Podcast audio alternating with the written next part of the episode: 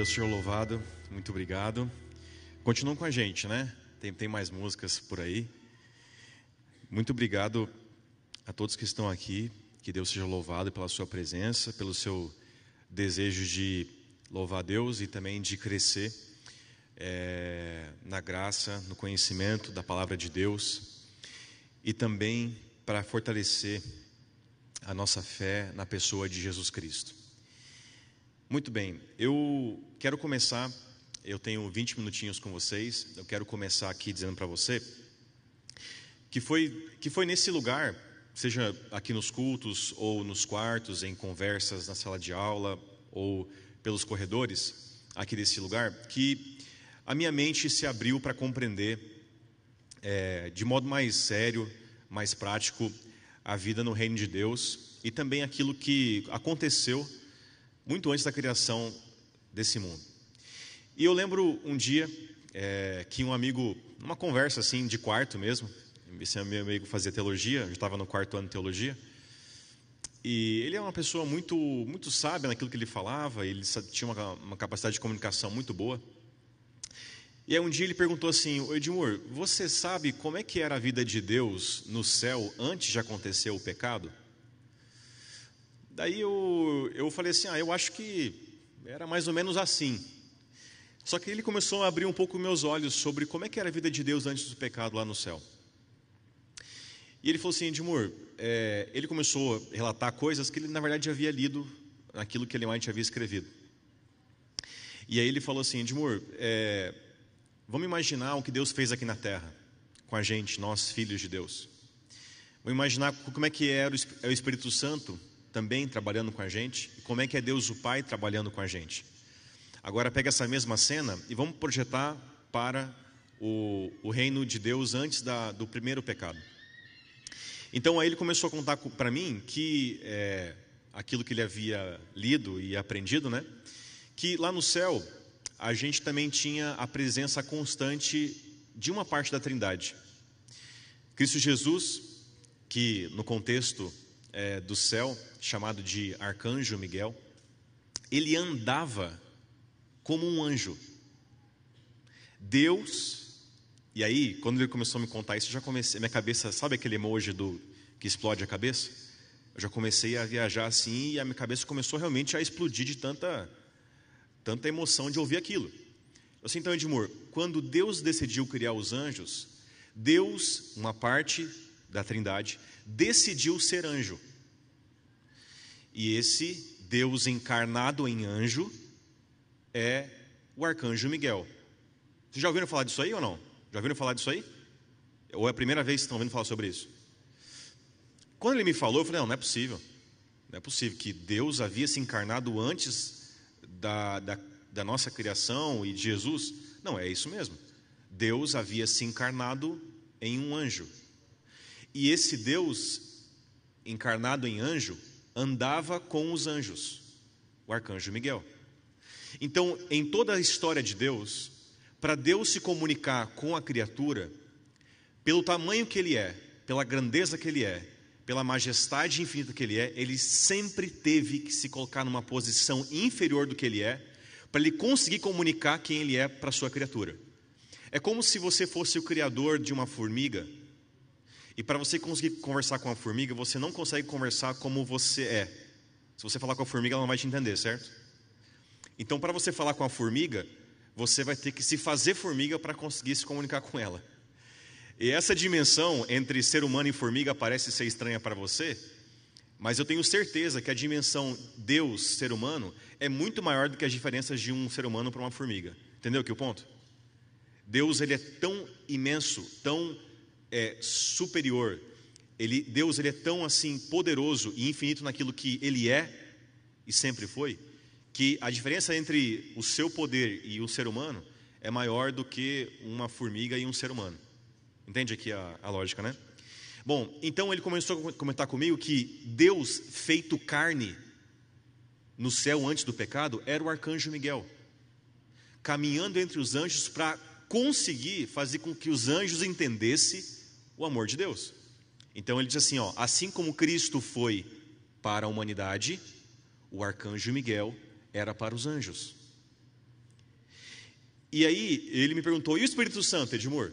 Como é que você acha que era lá no céu o Espírito Santo? Como é que ele agia entre os anjos, né? Ele aparecia para as pessoas e tudo mais? Bom, se o Deus que se revelava era o arcanjo Miguel, o Deus que comunicava o amor de Deus era o arcanjo Miguel, então, ah, é, como é que ficavam os anjos quando sentiam saudade do Deus encarnado em Miguel? Como é que ficavam os anjos? Naturalmente, eles sentiam saudade da presença física de Deus, assim como os discípulos e nós sentimos saudade de dar um abraço em Jesus, de poder falar com Ele, de poder tocá-lo. Então, os anjos, na ausência daquele que retratava fisicamente, no olhar, nas palavras, o próprio Deus encarnado, numa figura de anjo, na ausência desse, o Espírito Santo habitava também nos anjos, dando o senso da presença de Deus. E assim vivia os seres celestiais. E Deus, o Pai, também tinha a sua, a sua regência, o Deus soberano, que organizava todas as coisas no universo na sua devida ordem. Bom, quando eu ouvi isso, como isso para você, eu comecei a, a perceber um pouquinho do tamanho de Deus. E para é, nivelar um pouco aqui a nossa comunicação e a nossa compreensão sobre o assunto de Cristo com o grande conflito, nós precisamos voltar para a origem das coisas. Então, para começar essa tarde, o meu papel aqui com vocês, é, se a gente falar sobre o grande conflito, ele teve um começo. Então, nós temos que voltar. Vamos pegar do começo das coisas para que então outras pessoas venham desenvolver o assunto daqui para frente. E eu vou ler com você agora, acho que três imagens de, de PowerPoint. Então eu queria muito que você conseguisse se concentrar comigo, porque não é fácil alguém ler e a gente, né? Ainda mais duas da tarde, duas e pouquinho. É, mas para a gente conseguir caminhar no mesmo, no, do mesmo ponto para frente, acompanha comigo a leitura para a gente ver um pouquinho de como era essa relação é, de Deus com os anjos num contexto onde não havia pecado. Bom, primeiro Deus fala assim: ó, o pecado originou-se com aquele que, abaixo de Cristo, fora o mais honrado por Deus e o mais elevado em poder e glória entre os habitantes do céu. Lúcifer, filho da alva, era o primeiro dos querubins cobridores, santo é, incontaminado, permanecia na presença do grande Criador e os incessantes raios de, da, da, glória de Deus, de glória, de glória que cercavam o eterno Deus, repousavam sobre ele. Essa, é, nós encontramos inclusive isso é, nos textos de Ezequiel e Isaías, né? Bom, ainda continuando aqui a, a leitura, a história, estou lendo aqui as primeiras páginas do livro Patriarcas e Profetas, tá? A história do grande conflito entre o bem e o mal, desde o tempo em que, a princípio, eh, se iniciou no céu, até o fim da rebelião e extirpação total do pecado, é também uma demonstração do imutável amor de Deus. Apesar de todas as coisas, Deus vai revelar o seu amor através disso aqui. Ainda falando sobre essa rebelião inicial, olha o que o texto fala. Quebrantou-se então a perfeita harmonia do céu, a disposição de Lúcifer para servir a si mesmo, a si, em vez de ao Criador, suscitou um sentimento de apreensão ao ser observada por aqueles que consideravam dever a glória de Deus ser suprema. No conselho celestial, os anjos insistiam com Lúcifer. O Filho de Deus apresentou-se perante ele a grandeza, a bondade e a justiça do Criador e a natureza imutável sagrada da de sua lei.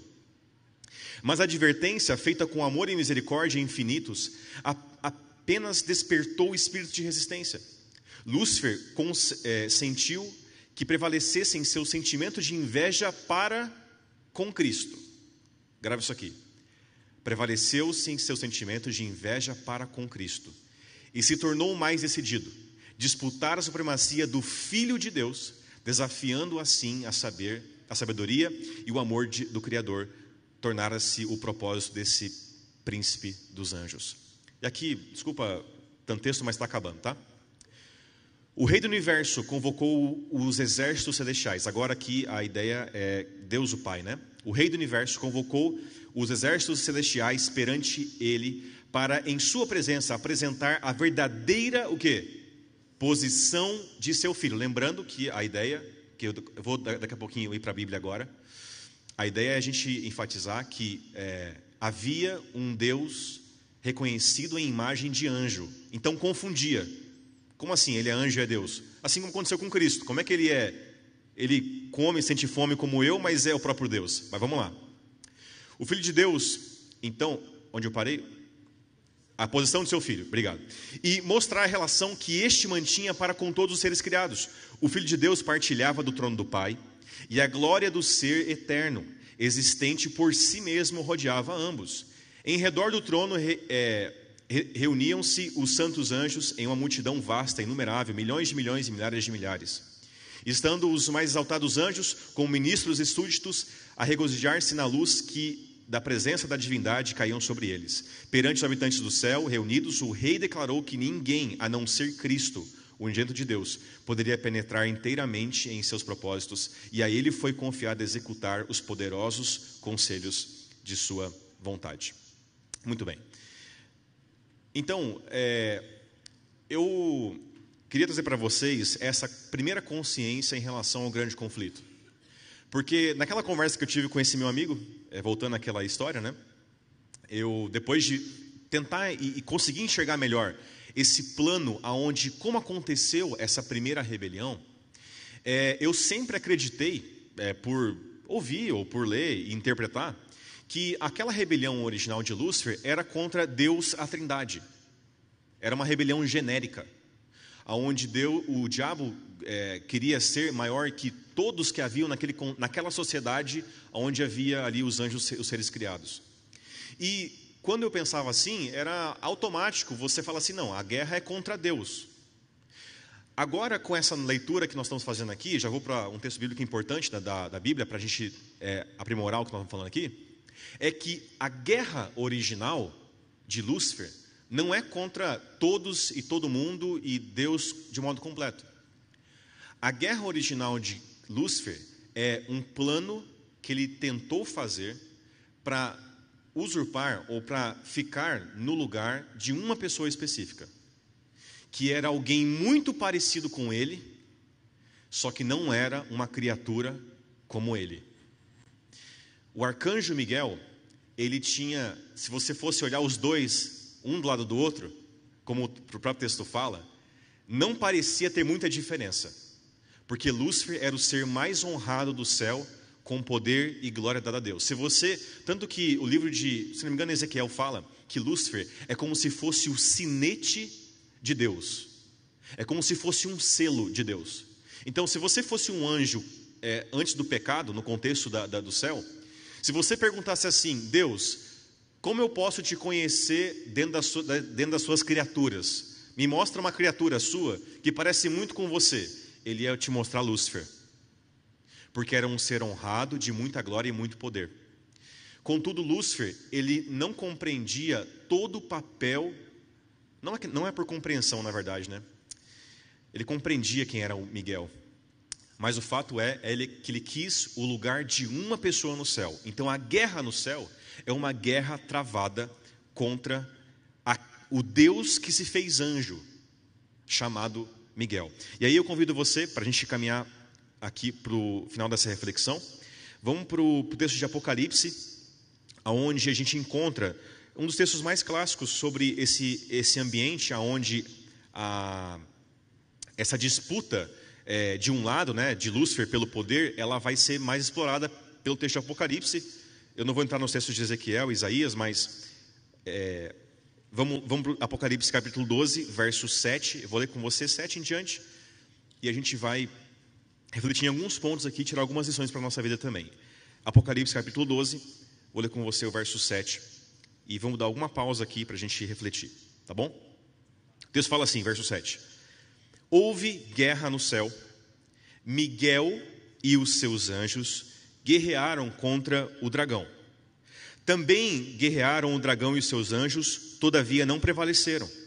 Nem mais se achou no céu o lugar deles. E foi expulso o grande dragão, a antiga serpente, que se chama Diabo e Satanás. O sedutor de todo o mundo, sim, foi atirado para a terra, e com ele os seus anjos. Vamos parar por aqui. É,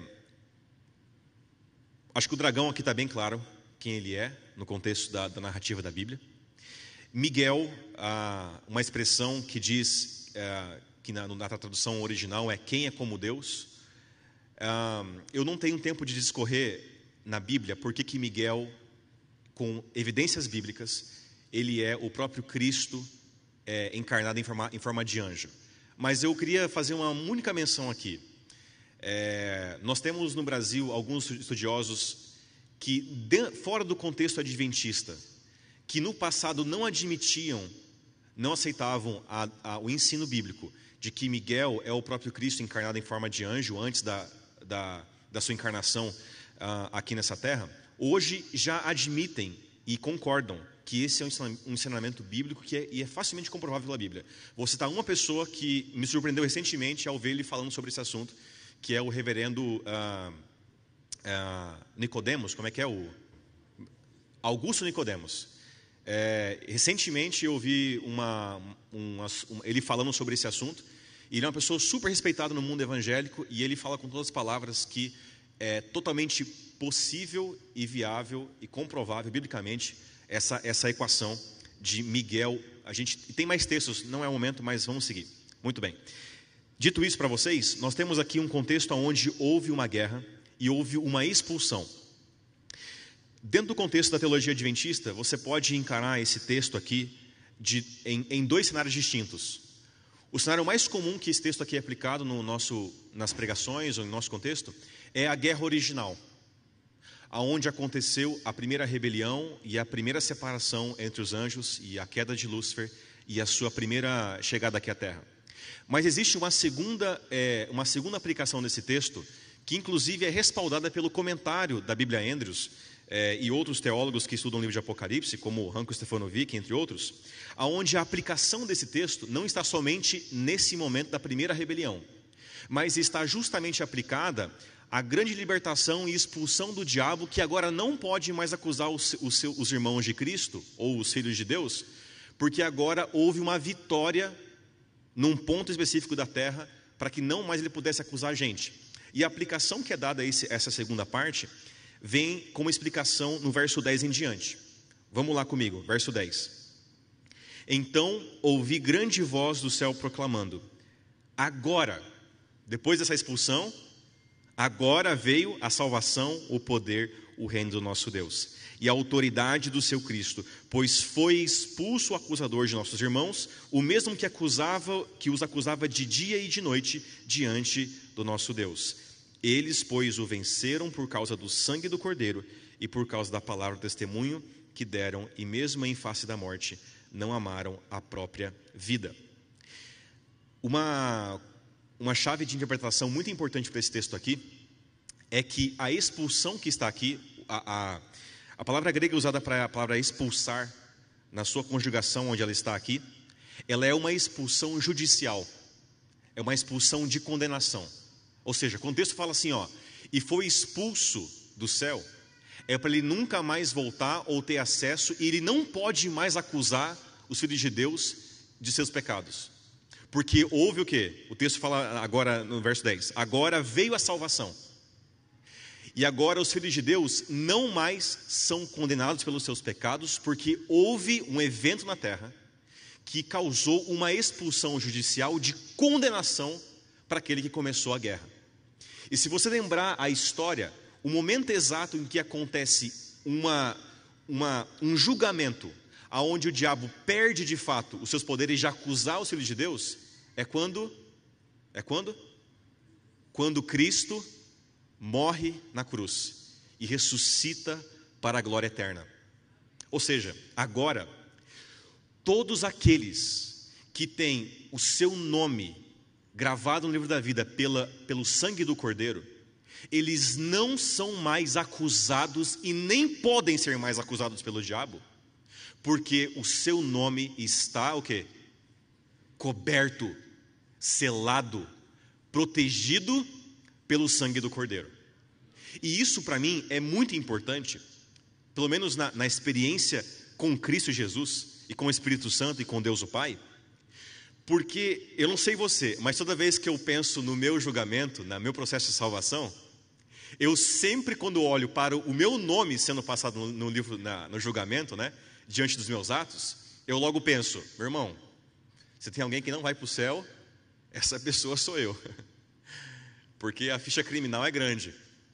Contudo, O nosso Cristo, que um dia era Miguel, lutando pelos anjos para não ceder à tentação, e hoje é o nosso Cristo, que vive ainda num corpo humano para provar o seu amor por nós, no nome dele e pelo sacrifício dele, nós temos a certeza absoluta que quando o meu nome for passado no, no, no, meu julgamento, não vai ser por mim, jamais será.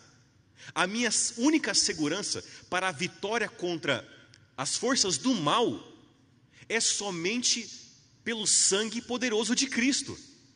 Não existe uma outra possibilidade de você garantir paz para o seu coração se não for confiar que na hora que seu nome for julgado, o que Deus vai ver no seu livro não é o seu nome, é o nome do Cordeiro, do seu Cordeiro, do seu Cristo.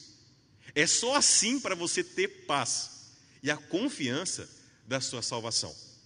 Bom, eu teria mais coisas para falar com vocês, mas eu queria dizer para vocês que é, vou repetir o texto que nós é, lemos aqui. A história do grande conflito entre o bem e o mal.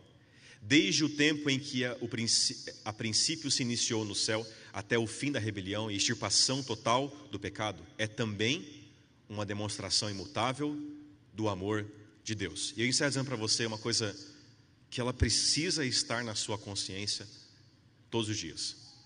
A primeira delas é que Deus sempre se fez menor para que as criaturas entendessem o tamanho do amor dele. No céu, um Deus se fez anjo. Na terra, um Deus se fez homem. Para que eu e você tivesse a chance de entender os seus propósitos, o seu tamanho. Agora, uma outra reflexão para a gente muito importante, e aqui eu preciso recordar a memória de um professor meu que me ensinou isso, e eu levo isso para a minha vida, pastor Wilson Paros, que ele fala, falou assim numa sala, uma, em uma das aulas que nós tivemos. Ele falou assim: é, a história de Lúcifer mostra para nós uma coisa muito importante sobre receber a luz do céu. Lúcifer é aquele que andava no brilho da glória de Deus. Se tinha alguém próximo de Deus, esse era Lúcifer, conhecedor das glórias de Deus. Contudo, a luz que ele tinha acesso não iluminou os caminhos dele, mas ele, pelo seu egoísmo e pelo seu sentimento, pegou a luz e virou para os seus olhos, ao ponto de cegá-lo. Ele não conseguia mais ver a glória de Deus. O problema de você receber a luz de Deus, de você receber a luz que orienta de Deus, é quando você pega ela e tenta manipular essa luz para o seu próprio benefício, para o seu próprio eu. Essa é a desgraça de quem está nos caminhos de Deus, mas não coloca a luz de Deus a favor da glória de Deus. Não existe espaço no reino de Deus de você pegar os, no, os seus privilégios como cristão e, privilegiados como os cristãos, não exercer a responsabilidade de ser um cristão.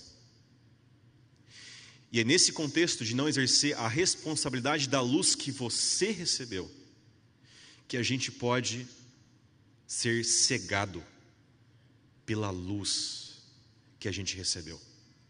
Por isso, meus irmãos, Deus abençoe vocês na caminhada. Que toda palavra que você for ouvir aqui nessa tarde venha não para ser uma luz contra os seus olhos, mas uma luz a favor do seu caminho. E que Cristo Jesus seja o centro da sua vida. Ninguém maior e nem melhor do que Ele, para você louvar, reverenciar e obedecer. Que Cristo te abençoe ricamente nessa tarde e que a gente seja, é, que a gente louve o nome do nosso Cristo nessa tarde. Deus abençoe cada um de vocês. Amém.